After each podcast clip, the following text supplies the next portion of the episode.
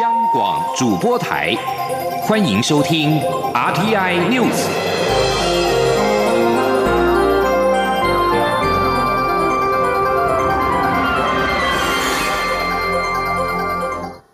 各位好，我是张淑华，欢迎收听这节央广主播台提供给您的 RTI News。文化总会今天举办二零二零艺文联谊茶会，邀请艺文界人士共同参与。蔡英文总统出席致辞时表示，台湾面临疫情严峻挑战，但归功于防疫有成，仍然可以举办艺文活动。他希望艺文界先进，继续打拼，一起为世界的台湾努力。记者王威婷报道。受到武汉肺炎疫情影响，原定每年夏末要举行的艺文联谊茶会延期到秋天举办。二零二零共下好事节艺文联谊茶会取客语四线腔发音谐音“好事”，祈求在疫情肆虐的一年好事发生。现场除了以柿子为主题贯穿整体意象外，也请来客语歌手演唱客家歌曲。蔡英文总统二十四号出席活动时表示，台湾遭受疫情严重挑战，但是因为防疫有成，民众仍可维持正常生活。文化部推出的易放券回响也非常热烈。蔡总统表示，台湾在疫情后脱颖而出，希望艺文界人士能够一起努力，继续为世界的台湾而打拼。蔡总统说。那呃，我们其实呃还有很多事情要做。我要请我们艺文界的先进好朋友继续跟我们来打拼。台湾在疫情后呃的国际舞台脱颖而出，我们不只是有产业、技术、人力的优势，我们更要成为全球经济的关键的力量。那么，台湾丰富的多元族群文化、充沛的文化创意的能量，也都是我们的优势，能够提升我们台湾的国际竞争力。所以，未来文总会持续的厚植我们台湾的文化实力，也请大家助一臂之力，让我们一起为世世界的台湾继续努力。民进党连江县党部今天正式揭牌插旗马祖，而文总的艺文联谊茶会也以客家和岛屿为主题，特别用马祖在地食材呈现当地特色料理，为明年要举行的马祖国际艺术季暖身。国民党籍的连江县长刘增印、立委陈雪生和连江县议会议长张永江也出席联谊茶会，引发媒体关注。蔡总统致辞时也欢迎刘增印、陈雪生和张永江参加。茶会，并当场调查现场出席贵宾有没有去过马祖，想不想再去马祖。蔡总统并邀请大家明年都去马祖参加国际艺术季，给马祖加油。中央广播电台记者王威婷采访报道。民进党连江县党部今天举行揭牌典礼，这是民进党全台二十二县市都成立党部的最后一块拼图。身兼民进党主席的蔡英文总统也特别录制影片，祝福连江县党部党务发展顺利。蔡总统表示，台澎金马是命运共同体，希望透过成立县党部，服务更多有需要的乡亲，展现执政团队推动离岛建设发展的决心。连江县长刘增义今天出席了二零二零共下好事节文化总会艺文联谊场。茶会时表示，台澎金马是生命共同体，希望中央和地方一起建设地方，欢迎多一个政党关心马祖。请听王威婷的报道。民进党连江县党部二十四号揭牌，这也是民进党全台二十二县市都成立党部的最后一块拼图。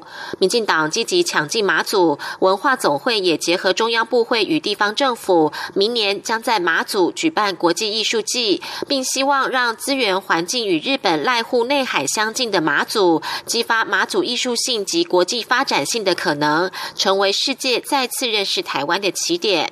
为了替马祖国际艺术季暖身，国民党籍的连江县长刘增印、立委陈雪生和连江县议会议长张永江，二十四号也出席二零二零共下好事节文化总会艺文联谊茶会，并带来马祖当地食材入菜，成为媒体关注焦点。媒体询问刘增印对民进党积极插旗马祖的看法，刘增印表示，台澎金马是生命共同体，欢迎中央与地方一起建设马祖，多一个政党关心马祖是良性竞争，他非常欢迎。刘增印说。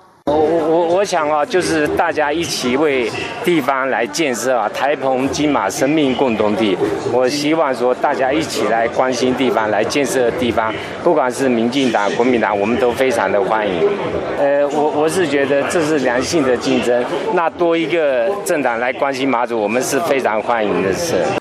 刘增印表示，马祖过去是战地前线，大家比较没注意，但是因为疫情的关系，马祖在国内安心旅游受到青睐，更多人看到马祖的潜力和重要性。他希望大家一起建设马祖，而国民党也会加强对乡亲的服务。中央广播电台记者王威婷采访报道。全球的武汉肺炎 （COVID-19） 疫情持续，传出台湾和博流的旅游泡泡有望成型。不过，中流行疫情指挥中心指挥官卫福部长陈时中今天强调，将先暂缓。他说，主因是博流考量医疗量量能规范的检疫措施相当严格，低风险国家旅游团到当地必须检疫七天，有其困难。而且，博流目前没有打算放宽检疫措施，今年谈成的机会相对小。记者谢嘉欣报道。武汉肺炎肆虐全球，各国边境管制持续，出国观光成为难事。原先我方已和博流洽谈旅游泡泡，国人有望出国散心。不过，中央流行疫情指挥中心指挥官、卫福部长陈时中二十四号出席二零二零台湾全球健康论坛受访时指出，此事可能暂缓。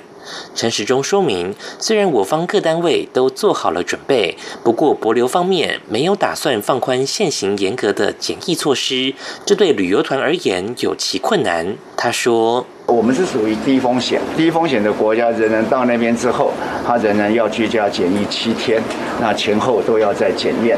那我们认为，在旅游团的情况下，好这边要居家检疫哈，这样的一个七天，恐怕是有它的困难。”博流因为考虑到他们自己的医疗量能的问题，毕竟他的医护人员相对的少，这样怕万一出现的状况之后，他很难以控制，所以目前他们并没有打算要放宽他们的检疫措施。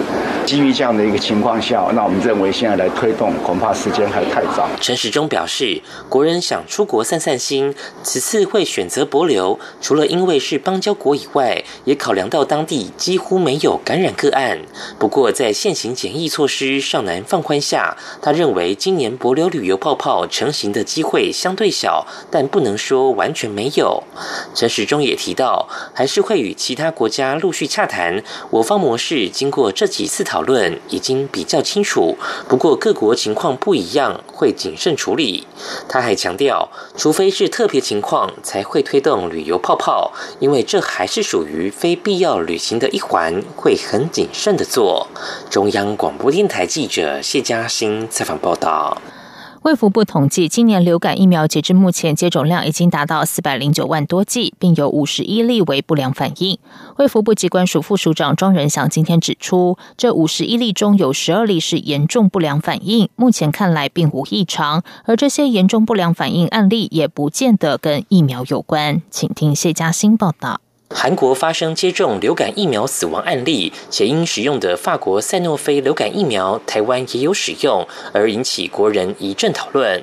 对此，卫福部机关署副署长庄仁祥二十四号下午主持中央流行疫情指挥中心记者会时表示，截至二十三号统计，国内已施打四百零九点七万剂流感疫苗，且机关署与食药署合作，以各自管道向食药署的全国药物不良反应通报中心通。通报累计已通报五十一例不良反应，其中有十二例为严重不良反应，包括心肌炎、蜂窝性组织炎、休克、呼吸困难等；其余三十九例则是头晕、头痛、红疹、红肿、发烧等症状，归为非严重不良反应。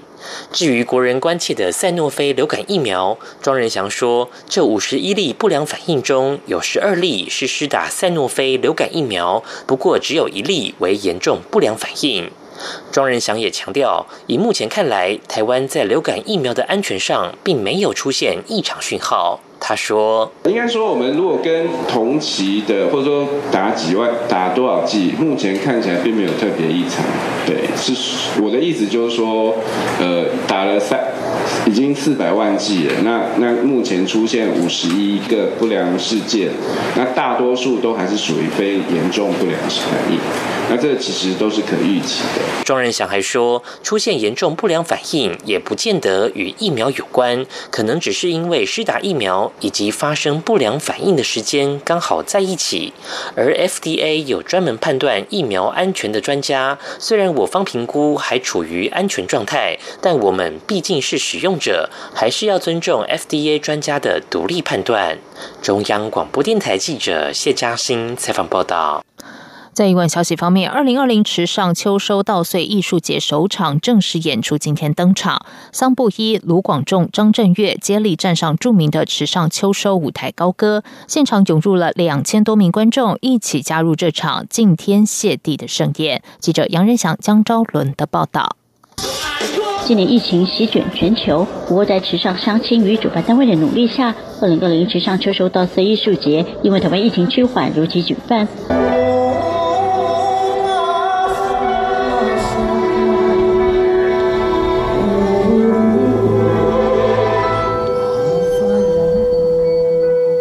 十四号正式首场演出，邀请到桑布伊、卢广仲、张震岳。尽管风大云多，还是让满场两千四百五十六名观众能听到在纵谷刀浪中绝无仅有的音乐盛宴。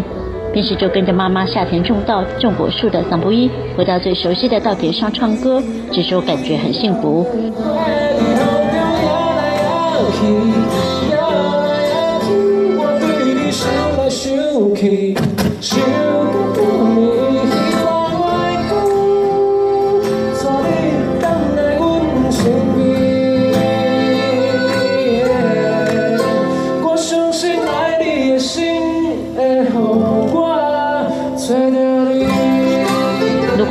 配合池上秋收氛围，带来轻松的民谣曲风作品。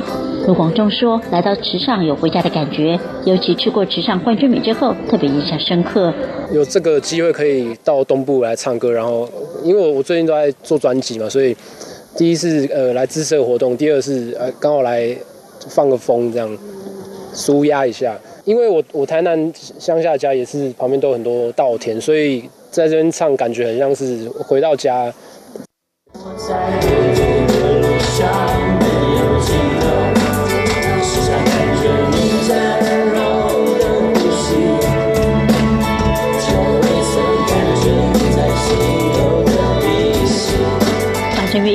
了十首歌曲，几乎是半场演唱会。有醉人的情歌，也有脍炙人口的爱的初体验、自由的快歌，让全场观众跟着一起嗨。张震岳自己也非常乐在其中。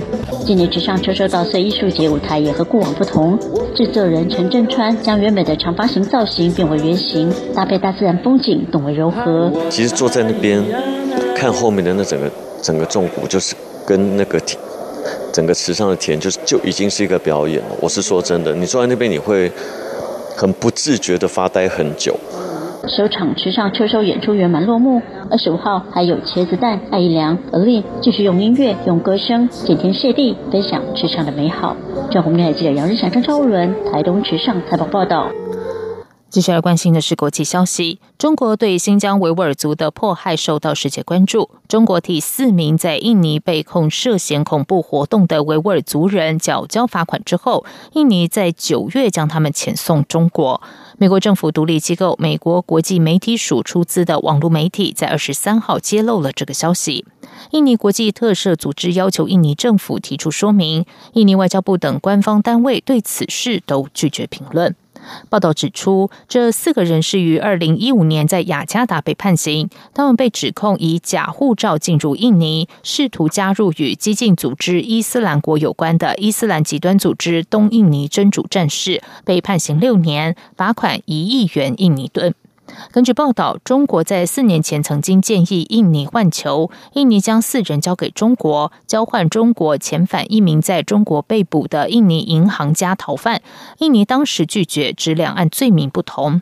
印尼国际特赦组织主任乌斯曼指出，印尼将四名新疆维吾尔人遣送到人权受到侵害的国家，这是违反国际法的。他们在中国将面临怎样的命运？印尼政府必须要提出解释。以上央广主播台，谢谢收听。这里是中央广播电台台湾之音。无限的爱向全世界传开，永恒的关怀来自他。